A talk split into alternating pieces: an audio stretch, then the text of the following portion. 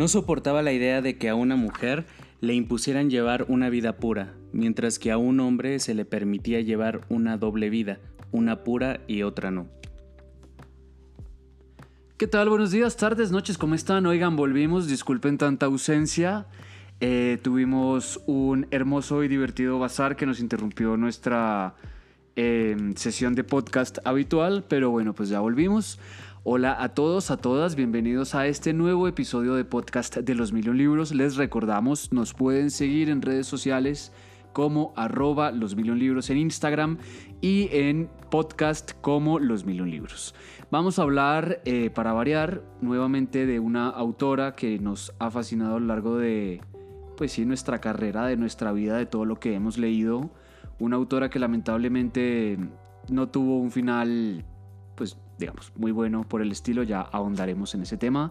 Y ella es la autora y poeta Silvia Plath. Aquí me acompaña como siempre Gerardo, que seguramente estará muy emocionado. ¿Estás muy emocionado, Gerardo? Estoy feliz. Ah, eh, está muy bien, me, gusta que cambies de adjetivo. no, estoy feliz porque, bueno, no sé si puedo decir que estoy feliz con Silvia Plath, pero, o sea, sí es una autora que de alguna forma, pues, me enseñó mucho con La Campana de Cristal. Eh, también vamos a hablar de Mari Ventura y el Noveno Reino, que es un cuento chiquito, pero que es póstumo y también está muy bonito. Y bueno, en general su poesía no la he leído mucho, pero también es increíble y aparte tiene una vida eh, extraordinaria.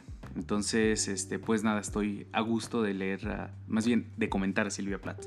Muy bien, pues antes que nada hay que decir que se va a hablar de las enfermedades mentales. Eh, ni mucho más ni mucho menos vamos a decir que aquí vamos a hacer una campaña de prevención, nada por el estilo, sino vamos a entenderlo como un fenómeno eh, fisiológico y como un fenómeno social, que lamentablemente le causó serios problemas a Platt. Eh, entonces vamos a partir por ahí porque gran parte de su literatura está permeada por estos problemas mentales eh, o estos trastornos, no sé cuál sea el término correcto, el término médico correcto hoy día, Ahora pero que habla sobre la ¿cómo había dicho Camila Itzco? Ah, bueno, aquí nos acompaña. Ah, hola Itzco. Ay, no, no, te vi, disculpa, me estabas en la mitad de mi sala. ¿Cómo, estás, Itzco? Eh, neurodiversos. Neurodiversos, bueno, entonces ese es el nuevo término y, pues sí, vamos a hablar de eso. Antes, advertencia, eh, pauta. Como les decimos, esto es una cuestión meramente de difusión cultural, no implica que tengamos alguna conocimiento del tema, algo por el estilo, si tienen algún problema de esos o de esa situación, recurran a un profesional, no a nosotros. Gracias. Eh, ahora sí. O la literatura también. El problema es que se pueden deprimir y se matan, pero no, no es cierto, no es cierto. bromi, bromi, bromi. Bueno, ya, ya. Eh, pero no. Va a llegar a Spotify. Oigan, ya. De, no, no mames, en serio. Bueno, eh, si esto no llega, si esto no llega a Spotify, fue un gustazo. Pero bueno, ya, fuera de joda. vamos a hablar de la depresión y vamos a hablar del suicidio. Dos de las etapas, si se le puede llamar, que tuvo Plath en su corta pero exitosa vida. Y bueno, nada más como para puntualizar, Silvia Plath nace en 1932 y su suicidio fue en 1963. Creo que son 31 años los que vivió Plath, una edad muy corta, pero creo que fructífera en cuanto a, a literatura. O sea, a los 31 años ya básicamente tenía la campana de cristal y un montón de poemas póstumos también, como por ejemplo El Ariel, que es un gran libro de poemas que lo publicó Ted Hughes, quien fue su pareja por muchos años y con quien tuvo dos hijos que igual tenían problemas de trastornos depresivos y creo que su hija, no, su hijo eh, cometió un suicidio y, él, y la hija vive con problemas de ansiedad y depresión. Fue una escritora precoz y durante toda su carrera, digamos, poética, estuvo eh, dentro de lo que se conoce como la poesía confesional, que lo que hace es, eh, digamos, crear imágenes de detalles íntimos sobre la enfermedad, sobre ciertos aspectos de la sexualidad. Algunos de los, eh, digamos, escritores más reconocidos de este género pues son Anne Sexton y a un autor que a David le gusta mucho. Adivina quién es David. No sé. Allen Ginsberg. No mames, Ginsberg también ah, está ahí metido. Ah, bueno, bueno, vea pues, qué interesante. Sí, entonces, bueno, básicamente es eso. Ahorita digamos que no vamos a tocar más temas eh, más bien biográficos de, la autora, porque La campana de cristal es profundamente autobiográfica. Eh, y bueno, vamos a hablar sobre la depresión. En general que, pues digamos que es un trastorno, o sea, creo que ahorita bueno, no sé tú qué piensas, David, pero yo creo que la depresión se ha banalizado un poco últimamente con las redes sociales. Me parece porque yo veo muchas personas que están así como, ay, estoy deprimida o ay, depresión mil. Pero siento que la depresión, o bueno, por lo que he investigado y por lo que dicen los especialistas, los psicólogos, etcétera, la depresión va más allá como de un estado de tristeza, ¿no? Es una imposibilidad de hacer cosas por una serie de circunstancias que te da la, vida, la vida misma. Y lo que estábamos hablando un poco fuera del micrófono es que sobre todo las personas que tienen al trastorno depresivo son porque tienen, ¿cómo se llama? E, es genético, pues, ¿no? O sea, si tu, tu abuelito, tu papá o algún familiar cercano es depresivo, pues evidentemente hay como una cierta tendencia a que tú también lo seas, ¿no? Por eso hay que atenderse y es importante también que alrededor de la literatura de Silvia Plath o de algunos otros autores y, autoras revisar que es un problema eh, completamente nodal y que se tiene que atender. Eh, algo muy interesante es que si una persona tiene el fantasma de la depresión dentro pues de su cuerpo, digamos que hay ciertas cosas que activan ¿no? la depresión, como por ejemplo algún evento traumático, eh, el cansancio, hay como predisposición ¿no? a, ciertos factores que de alguna forma desencadenan la depresión y lo que hacen es pues ponerte mal, ¿no? O sea, eh, por ejemplo en el... En, eh, bueno, ya lo vamos a ver en la novela, pero antes la depresión pues no se atendía como ahora. Creo que en sí somos una generación que de alguna forma estamos buscando también ayuda con, con los psicólogos, con las psicólogas, porque entre mi círculo de amigos es, es normal, ¿no? Y, los psiquiatras. Y los psiquiatras. Y antes creo que sí era un tabú, ¿no? Era así como de, básicamente, ay, vas al psicólogo, pues ¿qué estás loco? ¿Qué pasa? ¿no? Entonces creo que eh, bueno, no sé quiénes nos escuchen y qué edad tengan, pero sí hay como una, o al menos dentro de nuestro círculo que yo veo, hay una tendencia a ir a atender algunos temas que son necesarios para, digamos, calmar lo que tenemos acá dentro, ya sea en el pechito o en, en la cabeza. Y bueno, eh, un factor muy importante si a ustedes les gusta mucho Foucault o como diría Giuseppe Caputo, el Foucault. no, ¿Qué tal si lo escuchan? Giuseppe, por favor, eh, ignora ese mensaje, gracias. Te queremos. Te, te amamos. Más yo.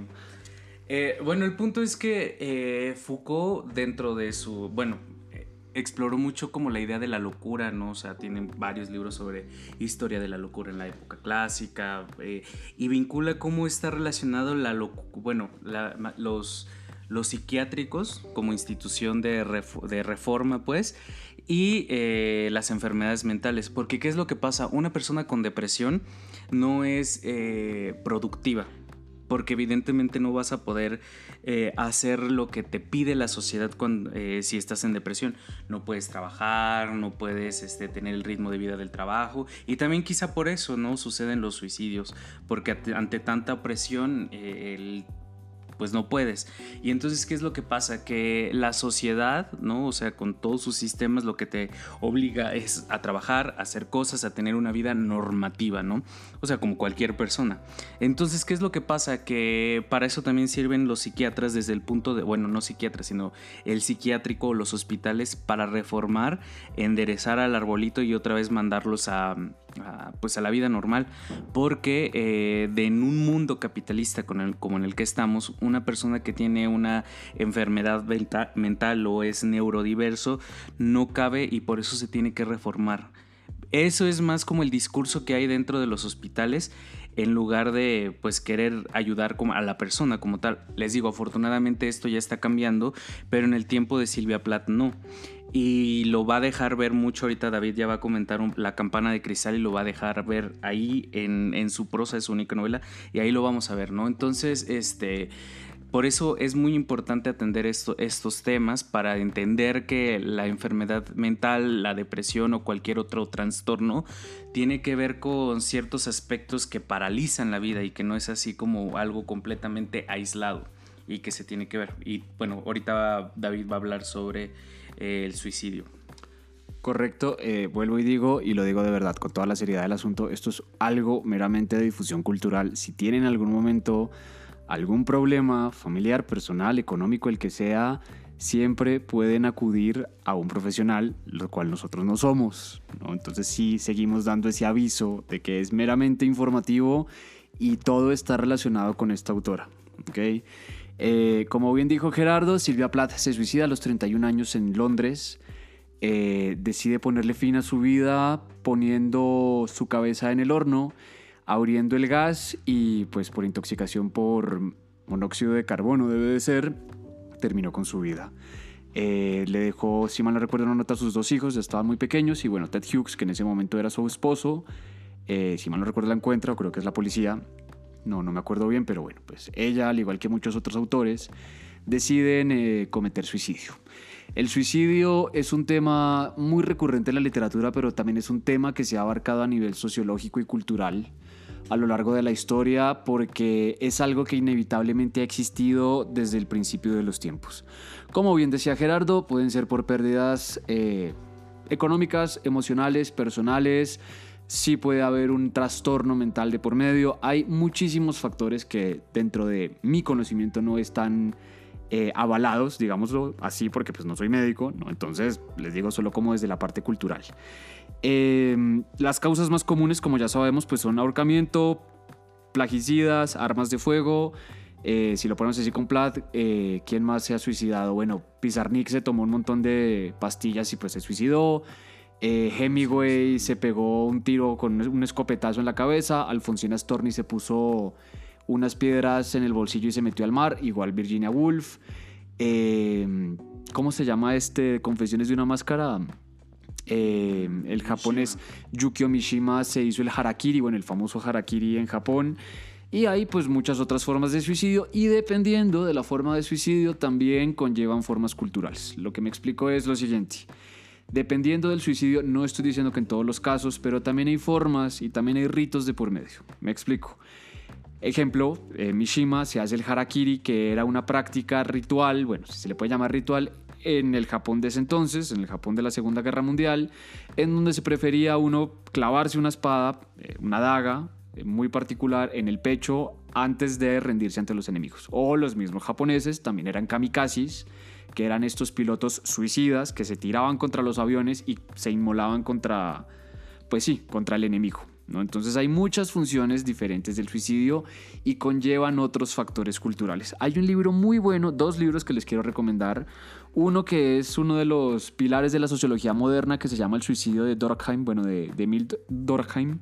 Eh, es un ladrillote, tiene muchísima estadística, pero para echarles el cuento rápido, él, y no lo voy a explicar aquí porque es muy largo, hay, si mal no recuerdo, tres o cuatro formas de suicidio, y hay el suicidio altruista, el suicidio es que ahorita se me van porque es mucha información, pero, pero está muy interesante porque ve las formas de suicidio y cómo esas cosas, bueno, cómo el suicidio conlleva una formación o un orden social que toda la vida ha existido. Si les gusta ese tema, y les digo, hay que tratarlo con pinzas por lo delicado del tema, Al Álvarez, que entre otras cosas fue amigo de Silvia Plath, tiene un libro muy bueno que edita Fiordo, que lo vendíamos, pero yo me quedé uno y ya vendimos otro.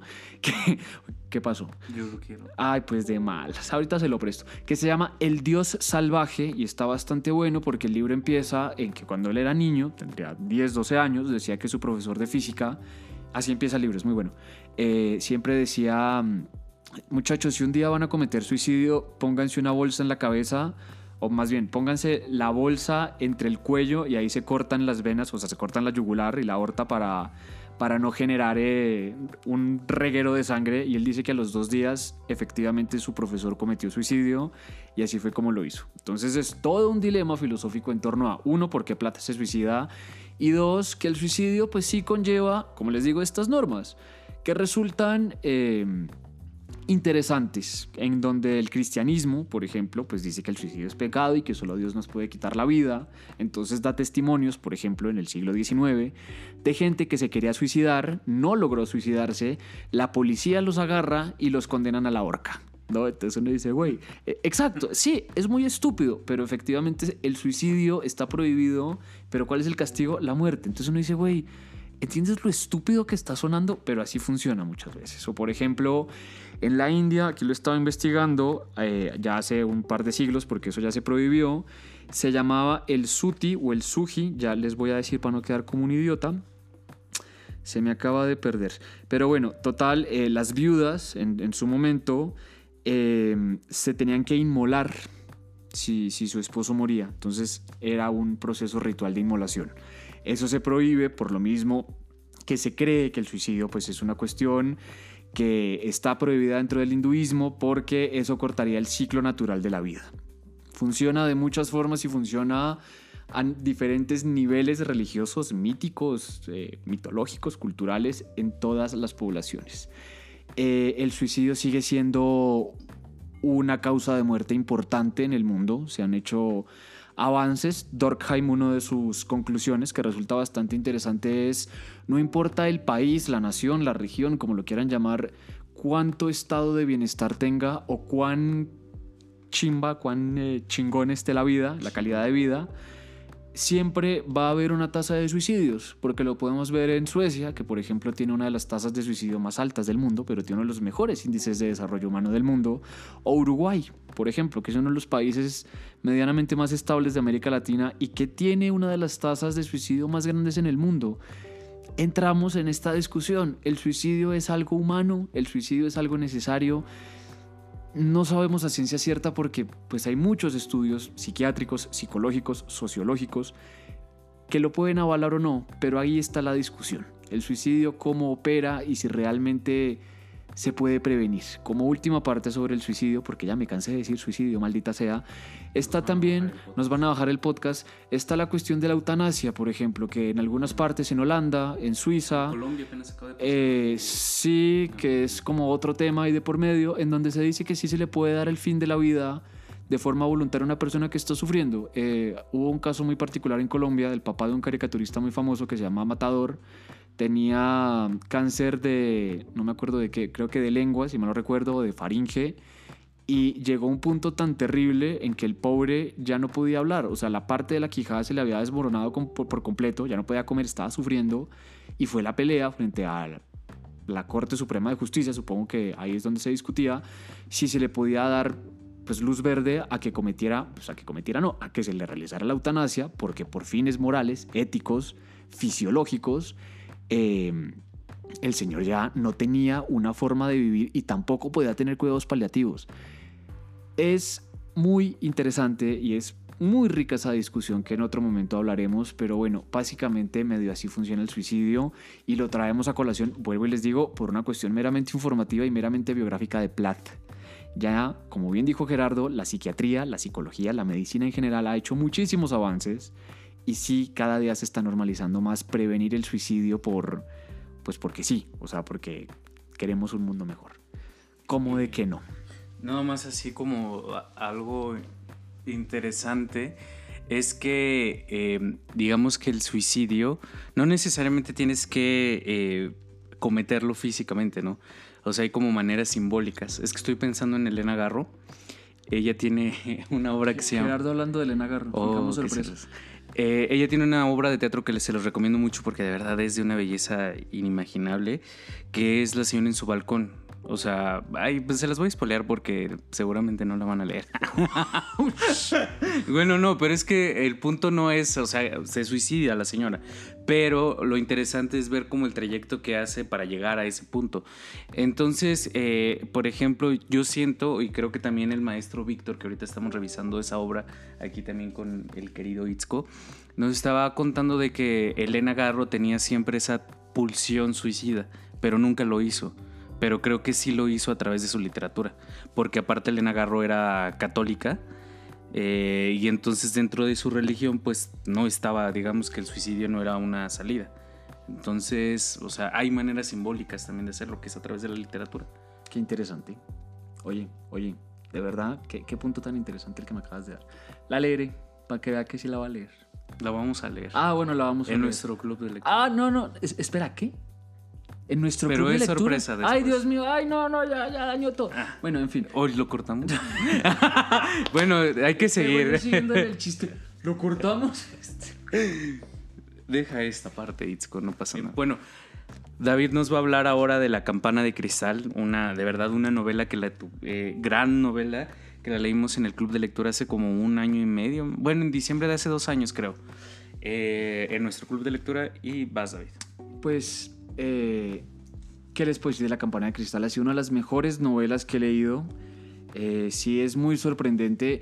Creo que es la forma correcta de empezar a leer a Plath, porque su poesía sí es confesional, pero a la vez sí es muy metafórica. Entonces, muchas veces la gente llega a cansarse porque sí hay que tener a veces un diccionario en la mano o hay que leerlo dos o tres veces. ¿sí? Igual sus cuentos también tienden a ser metafóricos y muy simbólicos que son muy buenos, sí, que hay que tenerles paciencia, también.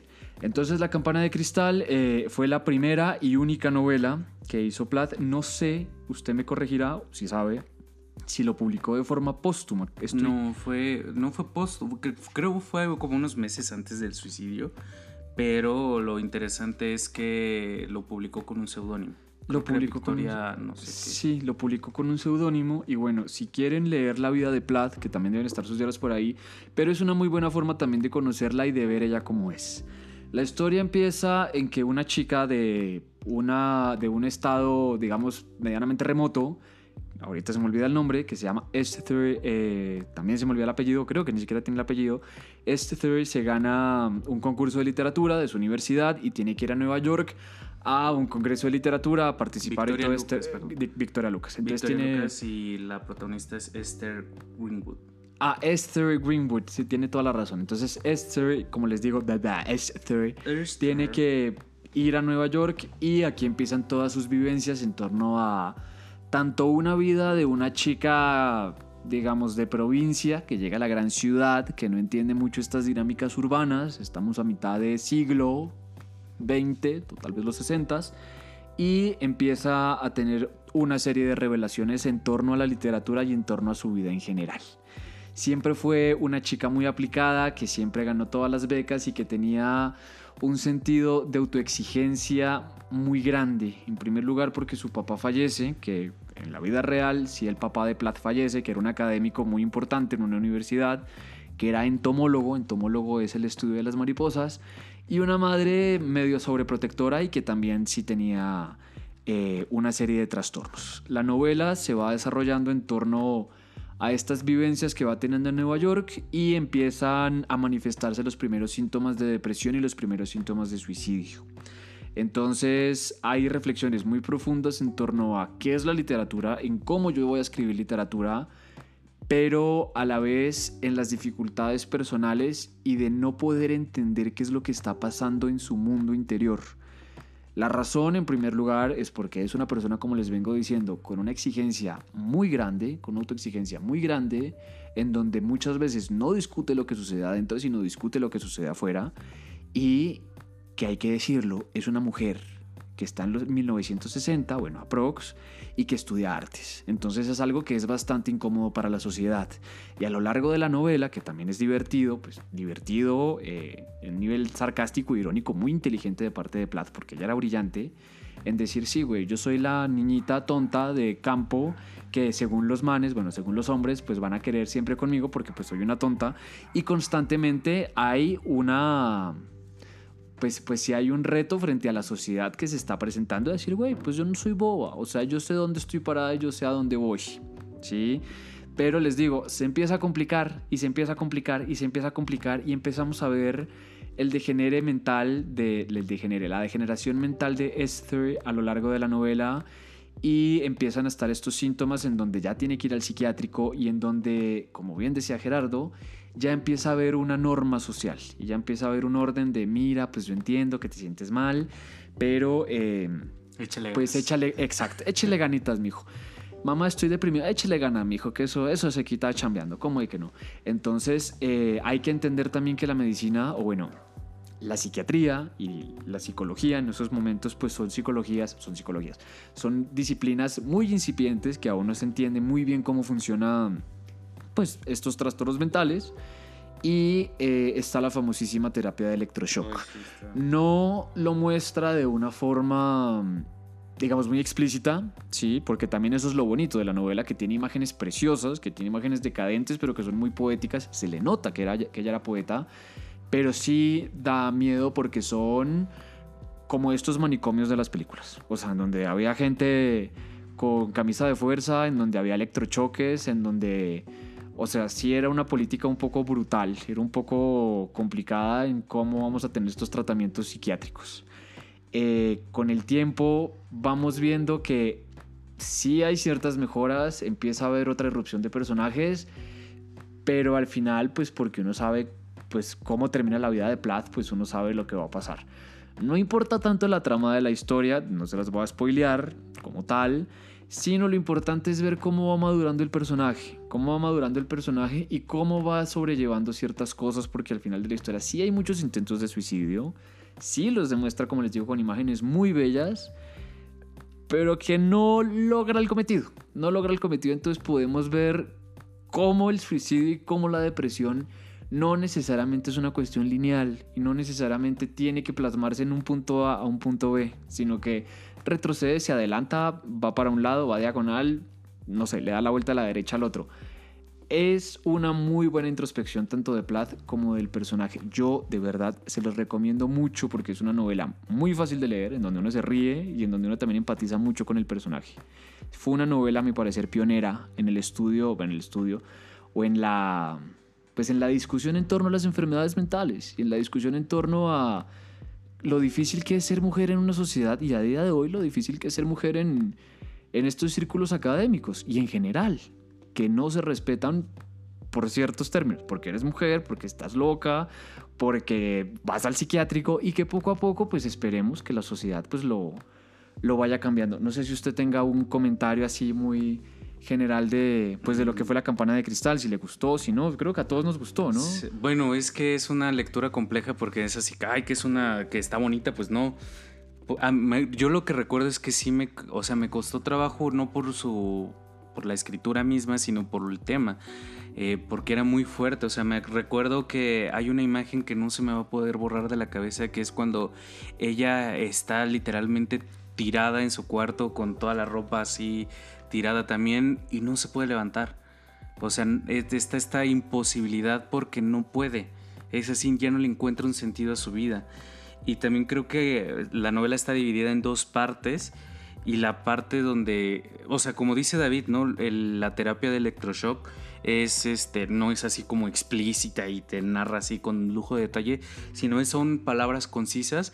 Pero de verdad, cuando recuerdo que cuando terminé la primera parte cerré el libro y dije, me dice. No mames, o sea, no, o sea, fue algo como de horror, porque creo que em, evidentemente yo nunca he tenido una terapia de electroshock. No sé si ahorita eh, todavía las hagan, no sé, seguramente sí, ¿no? Mm, creo que no, es que no sé usted.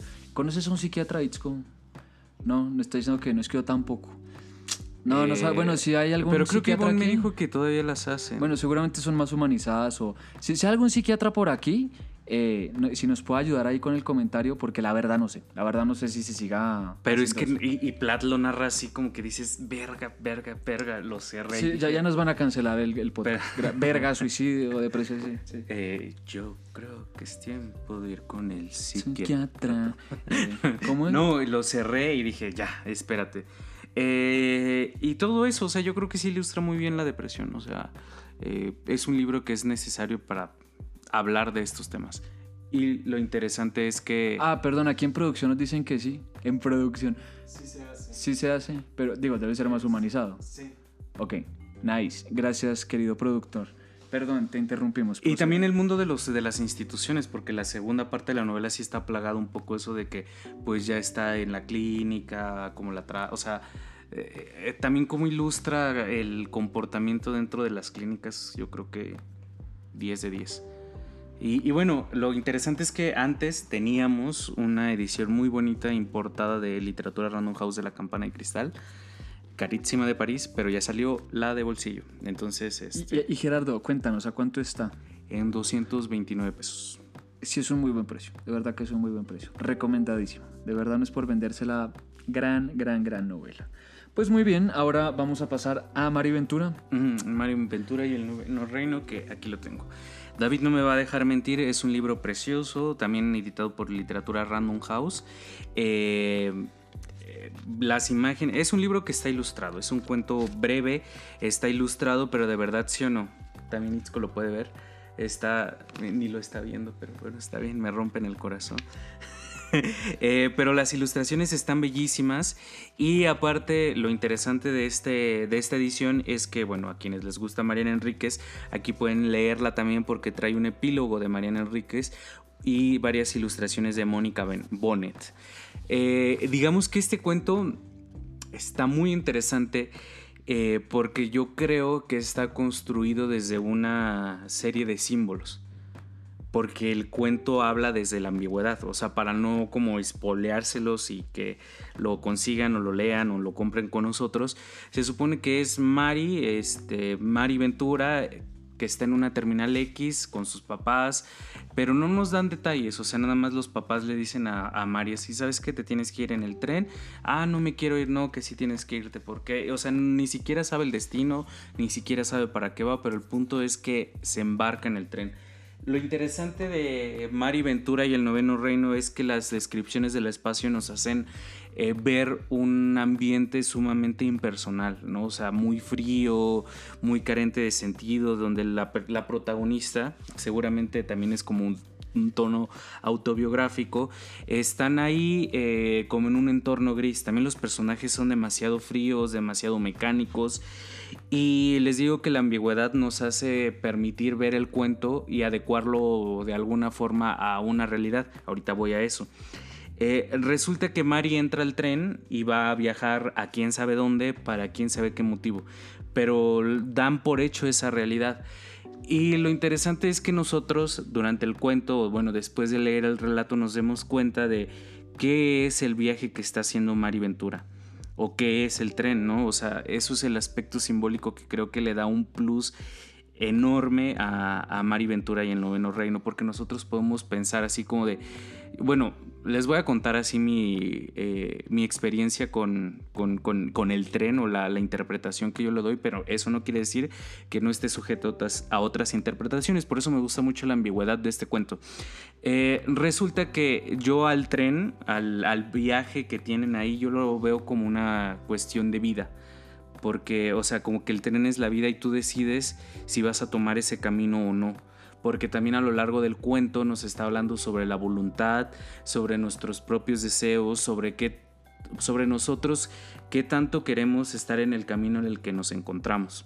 Por eso yo creo que el tren o el viaje es lo que te impone, ¿no? La vida, porque acá los papás le dicen así, oye, ¿sabes qué? Te me vas eh, en el tren y pues a donde te lleve.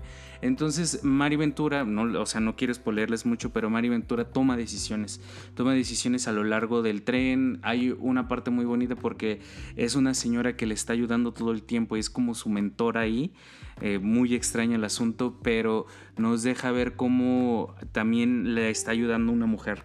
Entonces, eh, o sea, no quiero hablar así como mucho porque se los voy a terminar diciendo, pero de verdad vale mucho la pena y les digo que estos cuentos eh, ambiguos nos ayudan a tener muchas interpretaciones, ¿no?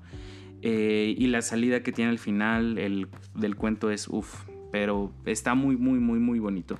Y creo que una parte así, ya como para finalizar el comentario del cuento, es que aquí nos presenta también, bueno, los demás personajes cómo están inmersos en una mecánica de la vida, ¿no? O sea, no se cuestionan qué están haciendo, no se cuestionan a dónde van, están sumidos en lo mecánico de la vida, están ahí existiendo. Y eso también creo que es una parte de la crítica, de que tengas voluntad para decidir si estás en el camino correcto o bajarte del camino. Yo solo les digo una cosa. ¿Te erizaste? No. Si ustedes terminan el libro y no entendieron una chota y dicen, ¿qué? Mariana Enríquez tiene un excelente epílogo también al final del cuento, o bueno, hacen al final del libro, que también vale muchísimo la pena porque como bien dice Gerardo, son interpretaciones que da y Enríquez hace una muy buena lectura de ese cuento. No les digo para que les diga cómo es, ¿sí? Pero les puede facilitar un poco la lectura. Creo que si es un cuento que se tiene que leer dos, tres veces porque uno le va sacando cosas. Les digo, Vlad es muy simbólica y Plath es muy implícita con ciertas cosas, por eso hay que leerla con cuidado. Ah, no con cuidado, pero hay que leerla dos y tres veces uno dice, ah, no mames, ya le estoy agarrando un poco más cosas, porque aparentemente no se ve nada.